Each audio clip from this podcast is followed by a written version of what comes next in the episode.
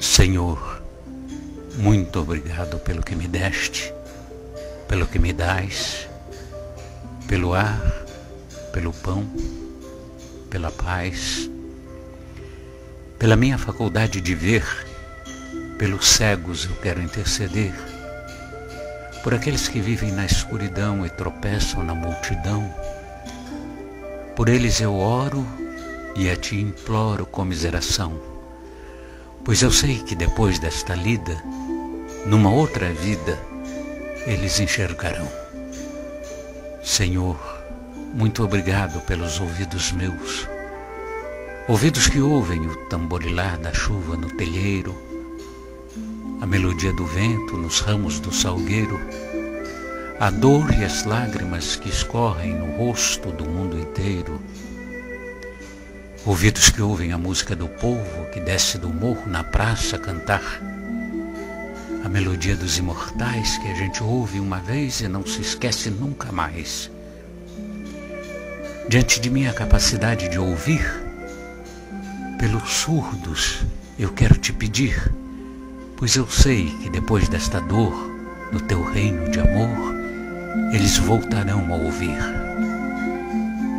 Muito obrigado, Senhor pela minha voz, mas também pela voz que canta, que ensina, que consola, pela voz que com emoção profere uma sentida oração, pela minha capacidade de falar, pelos mudos eu te quero rogar, pois eu sei que depois desta dor, no teu reino de amor, eles também cantarão.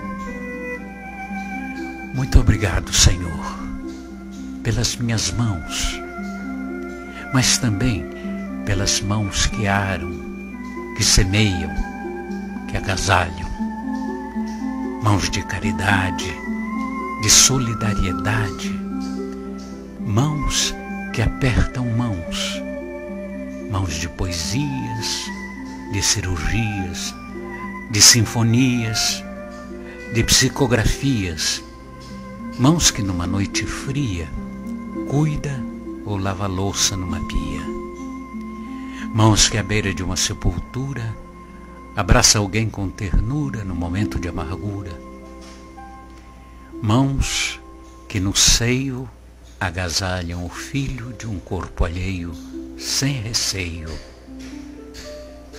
E meus pés que me levam a caminhar sem reclamar porque eu vejo na terra amputados, deformados, aleijados, e eu, eu posso bailar.